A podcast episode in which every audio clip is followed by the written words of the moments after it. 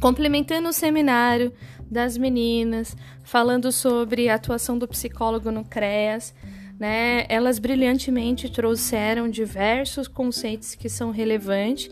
Eu só vou fazer alguns adendos à fala que elas apresentaram.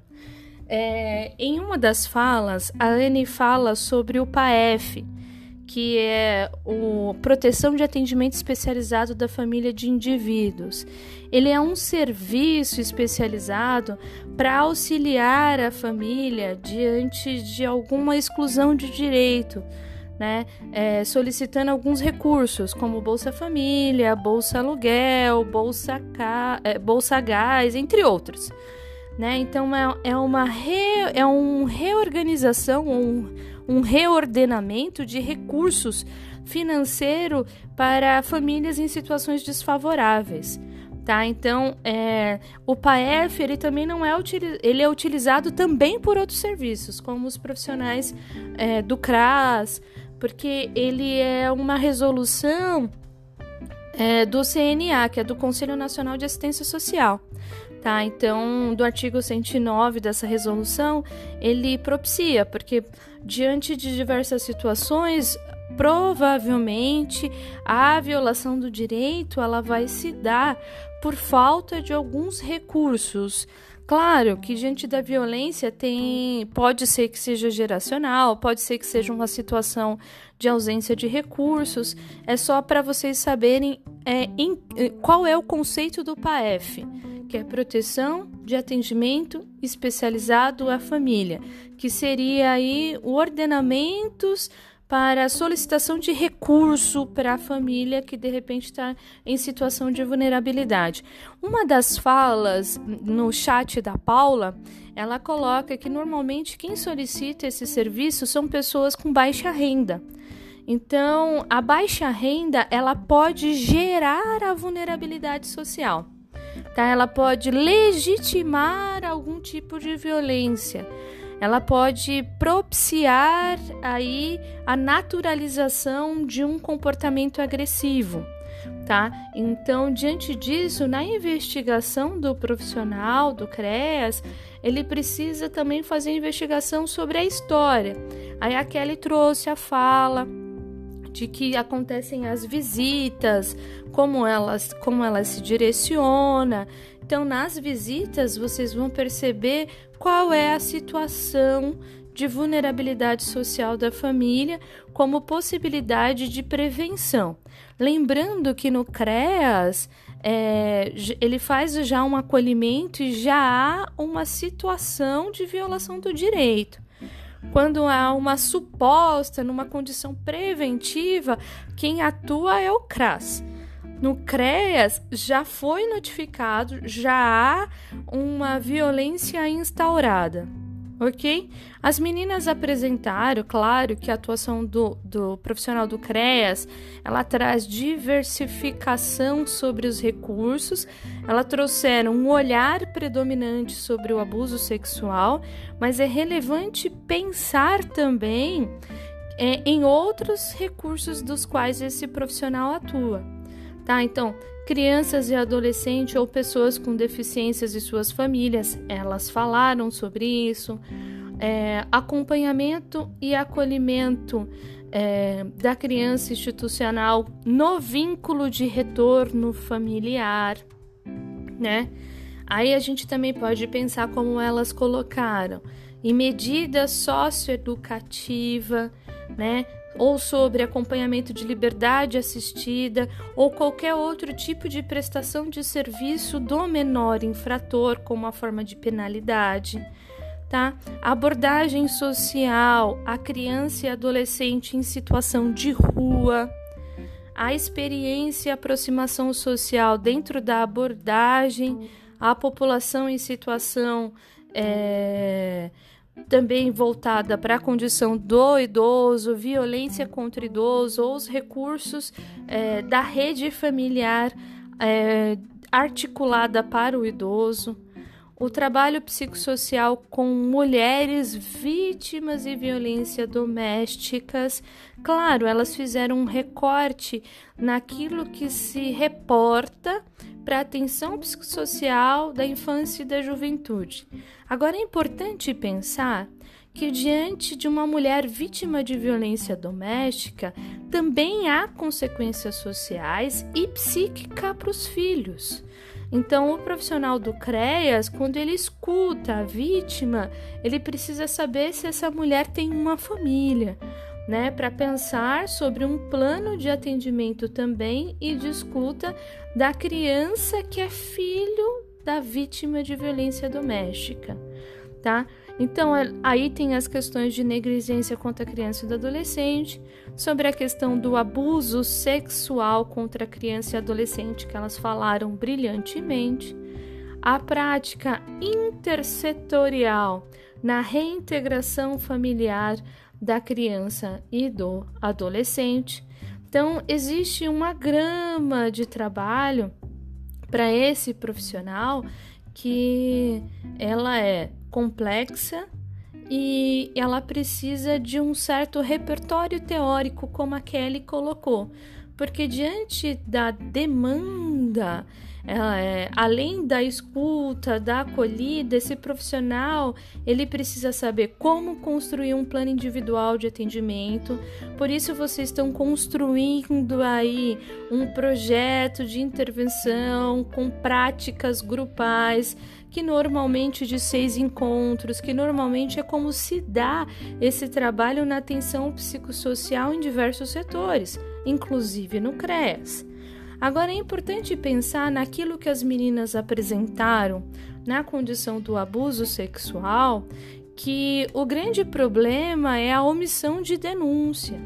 Né? E normalmente a omissão de denúncia ela se dá por medo, por preconceito, por desconhecer o direito da criança e do adolescente, ou até desconhecer, por exemplo, sobre os serviços da PAF, da condição de garantia de recursos para existência, porque muitas vezes o abusador ele também é um mantenedor econômico da família. E para o receio ou o medo de perder esse mantenedor, às vezes se mantém a omissão. Em alguns casos, de fato, a, a omissão para a denúncia do abuso sexual ou de qualquer violência para a criança e do adolescente, ela também se dá aí pelo medo de perder o companheiro. Isso na condição da figura é, da mãe que às vezes omite um crime. E diante disso, é importante vocês pensarem que foi o que eu disse para Anne é, sobre o Código Penal, né? Que dentro da omissão, isso ele é um crime, ele entra como uma situação de abandono de incapaz. No Código Penal, no artigo 133, abandonar uma pessoa ou uma criança sobre qualquer cuidado ou sobre guarda é, ou sobre vigilância de qualquer outra pessoa que resulte em risco né, ou resulte em abandono, ela tem a pena aí de detenção de seis a três anos. E o profissional do CREAS às vezes precisa elucidar isso para a família, para que eles percebam a responsabilidade parental e o risco que é proporcionado ao filho diante de manter a violência, tá? Seja ela de origem de abuso sexual ou qualquer outro tipo de violência. Né? Então é importante pensar que se houver diante é, desta condição de delegar aí a omissão e houver na criança ou no adolescente qualquer tipo de lesão corporal de natureza grave, a reclusão para aquele que fez omissão, ele pode ser de 5 anos, de 1 um até 5 anos, para que vocês pensem que o Código Penal também intervém. Né? E se for um caso muito mais sério, que venha a resultar a morte do adolescente, aí é de 4 até 12 anos. Só para vocês entenderem. Em caso de estupro, né? Aí tem um artigo 213 do Código Penal, né? Aí as meninas trouxeram todas as formas de, de condição de abuso sexual, né? De atento ao pudor, de aí tem a reclusão de 6 a 10 anos, a condição só de sedução de 2 a 4 anos, a condição de abuso de menores, né, de corrupção de menores, né, que também foi algo que as meninas comentaram. E a Annelise trouxe falando que alguns estados trazem menos notificação. Né? Então é importante vocês pensarem também que o Manaus e o Acre, por mais que não se tenha é, pesquisas ou dados elevados sobre a violência contra a criança e do adolescente, reconhece-se que lá esses estados são os estados que mais existe prostituição infantil e exploração sexual tá? Então é importante pensar, ou até corrupção de menores. O que não acontece é a notificação. A notificação ela é menor nessa região, tá? Porque existe uma omissão social e a vulnerabilidade social é, faz com que essas pessoas desconheçam os seus direitos e o serviço dos atores aí que pode oferecer alguns recursos como a PAF. Então é importante vocês pensarem que nos estados que são apresentados são estados que contabilizam efetivamente a notificação. Na, o dado que a Annelise colocou, ele é um dado real.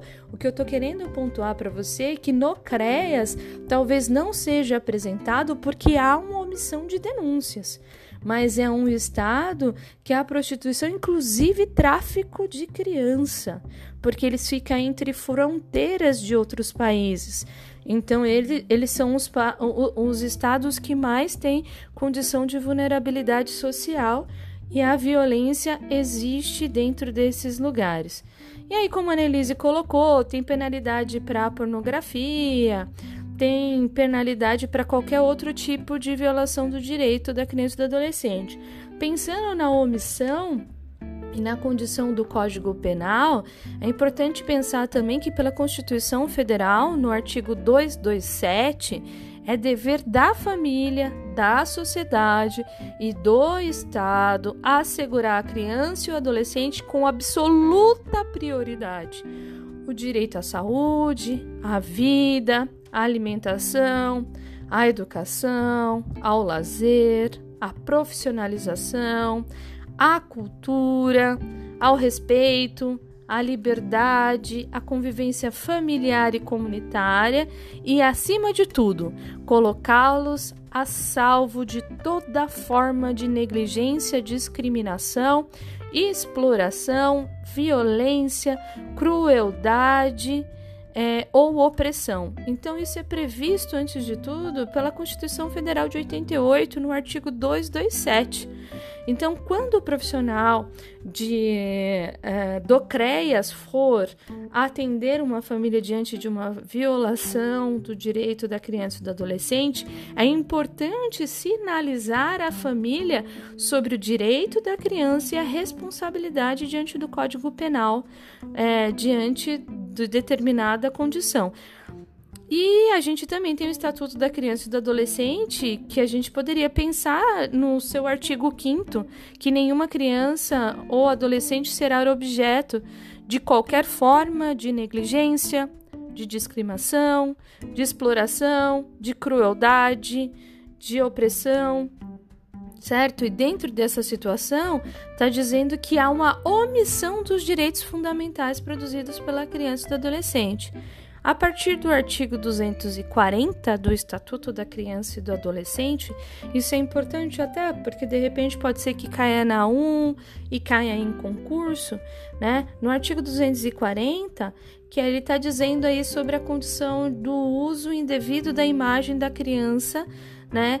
Em situação de pornografia, fotografar, filmar ou registrar, né? Qualquer situação de cena explícita, né? Que é algo que a Annelise colocou na fala dela, isso pode gerar uma penalidade prevista pelo Estatuto da Criança e do Adolescente em adendo com o Código Penal, de reclusão de 4 a 8 anos e ainda multa, tá? Então é só para que vocês pensem que essa penalidade ainda, se não há uma diminuição da violação do direito, ela ainda pode ser ampliada a penalidade. Então, aí no artigo 241, se você vender ou expor qualquer tipo de fotografia, de registro de criança e do adolescente em qualquer situação de sexo explícito, pornográfico, né? Também tem a reclusão de 4 a 8 anos e ainda multa. Né? Então, todas essa a, a, partir do artigo 241, ele vai ter diversos incisos, 241A, 241B, né, que vai falar sobre todas as situações de abuso sexual da criança e do adolescente ou o uso indevido da imagem da criança e do adolescente. Inclusive, no artigo 241D, por exemplo, ele vai falar sobre aliciar, assediar, constranger por qualquer meio de comunicação uma criança né, a fim que ela participe de um ato libidinoso, aí tem reclusão de um até três anos e ainda multa. Então fica a curiosidade para vocês ampliarem o conhecimento, pegando o Estatuto da Criança e do Adolescente a partir do artigo 240 e a sua sequência, porque ele vai falar sobre todas as condições que as meninas apresentaram mais na fala da Annelise só para que vocês fiquem é, mais atentos, porque serão esses artigos que vão apresentar. Não é só saber sobre atuação, mas são esses artigos que vão trazer elementos de subsídio para o profissional de psicologia no CREAS, no trabalho com a família, para devolução, para que ela conheça qual é o direito da criança e do adolescente, qual é a penalidade é, diante da negligência tanto para a família diante de uma condição de omissão ou tanto pra, para o agressor. Então isso também é importante é, ser de conhecimento da família, né? Então o CREAS ele atua oferecendo apoio, orientação especializada para qualquer tipo de situação de riscos que já estão comprovados né, ou qualquer tipo de negligência, né, ele traz um direcionamento legal para a vítima também é, de, de qualquer tipo de violência, né? Então, a complexidade das situações nas quais o CREA deve atuar e a oferta de serviço continuado para a família de indivíduos em situação de risco pessoal e social é, por violação do direito, requer também das autoridades municipal a execução de um cuidado, tanto para a implementação como para a garantia da continuidade de um atendimento qualificado e eficaz. É importante pensar que essa é a grande dificuldade também desse profissional, porque ele vai ter que acionar outros atores da rede e do município né? E ele vai precisar que essa garantia seja ofertada. Se um município não ofertar, aí ele vai utilizar outros atores, como o Ministério Público, por uma via de denúncia, para que seja garantido o direito da criança e do adolescente. A Kelly trouxe uma fala muito relevante que é a fala das reuniões que acontece tanto pela equipe técnica para discussão de caso, como pela rede. Se essa rede estiver bem articulada, elas vão pensar na prioridade do caso, pensando que essa criança ela também não vai ser só atendida pelo CREAS. Ela, ela participa dentro da comunidade, dentro do município do qual ela localiza, se localiza, de diversos outros é, serviços que, que prestam serviços multidisciplinares com experiências adequadas para cada atuação. Então é importante pensar que esse diálogo, quando ele é bem articulado, alguns municípios levam muito a sério. E normalmente o profissional do CRES ele tem que ser o provocador né? Fazer uma formação, chamar é, a, o profissional da saúde, chamar o profissional do conselheiro tutelar, criar reuniões, né? E o CRES, por quê? Porque ele precisa do suporte de articulação da rede para a resolução dos seus serviços.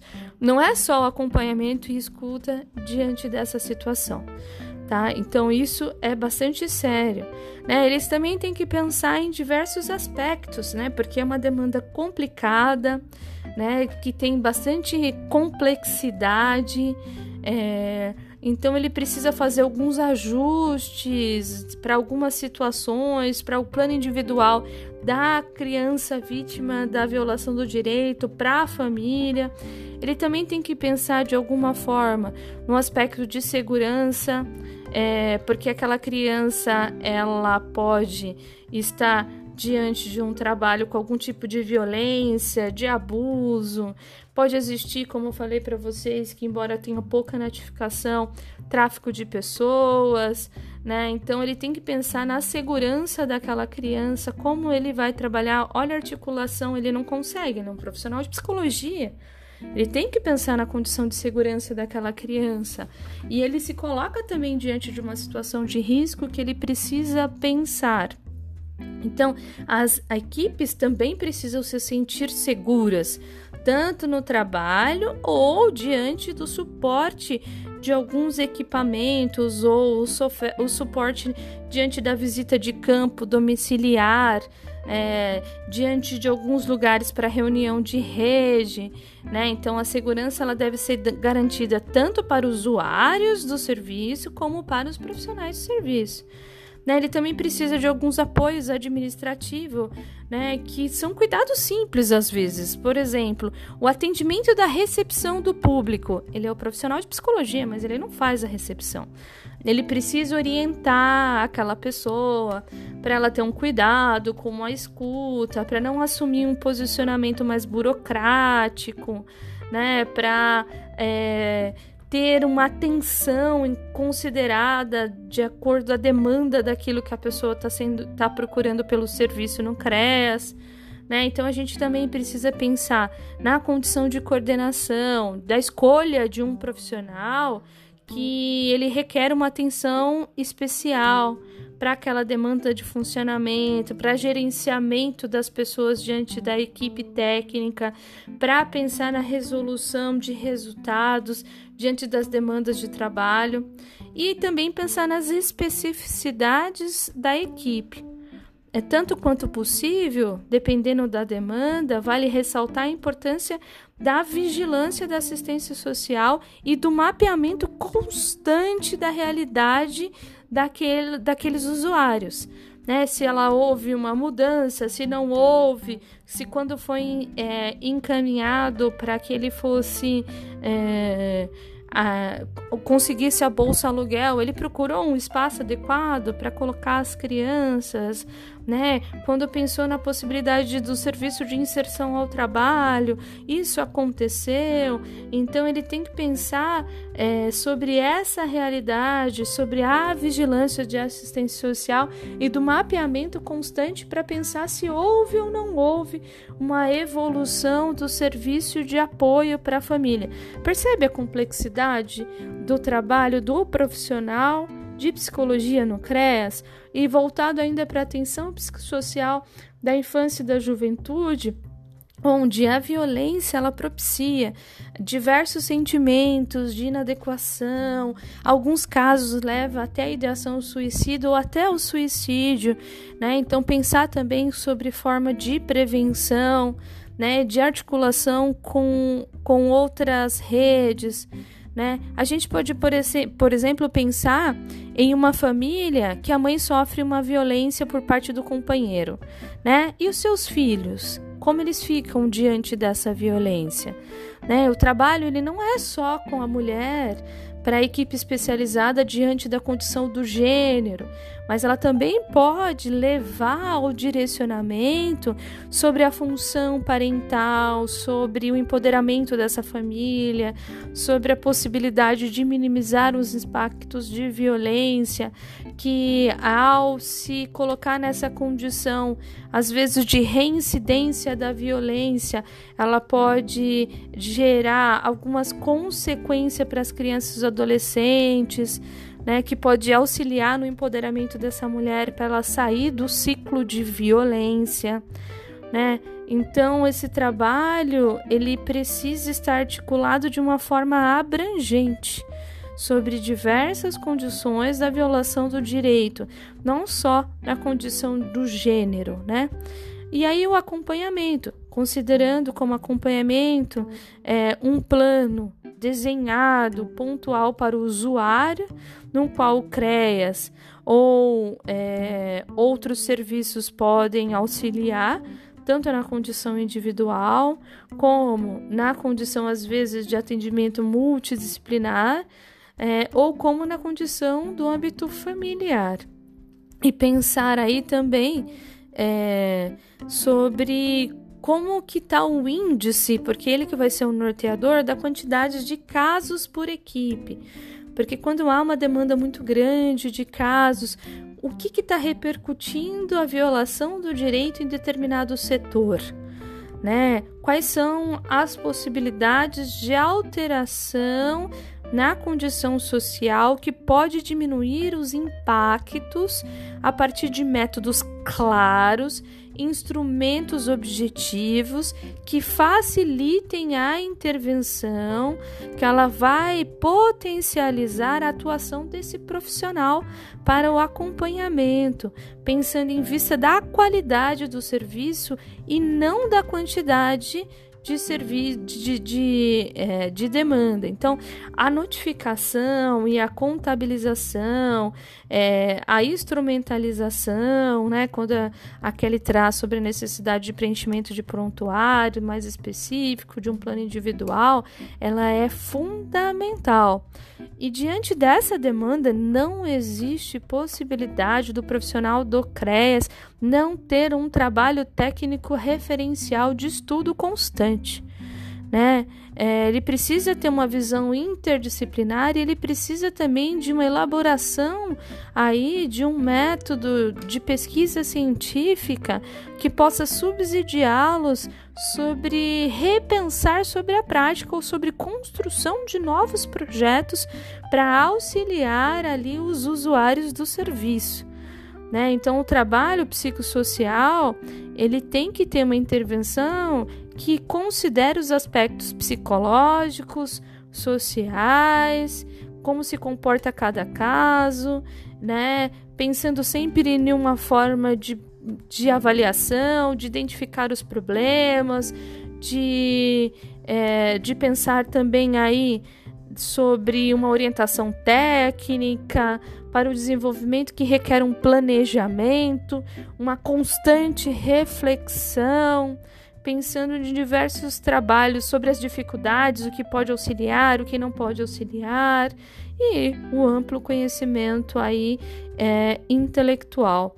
Algo que eu sempre digo para todos os alunos: o profissional de psicologia ele não estuda só durante a graduação, porque é uma graduação que exige uma demanda de leitura, ele estuda constantemente né? E dentro da prática com CRES, porque são, há uma diversidade de casos e de complexidade diante da atuação que requer ali ele debruçar sobre os casos e a leitura pensando na construção de projetos que venha a auxiliar tanto no âmbito individual como no âmbito coletivo na construção de vínculo familiar.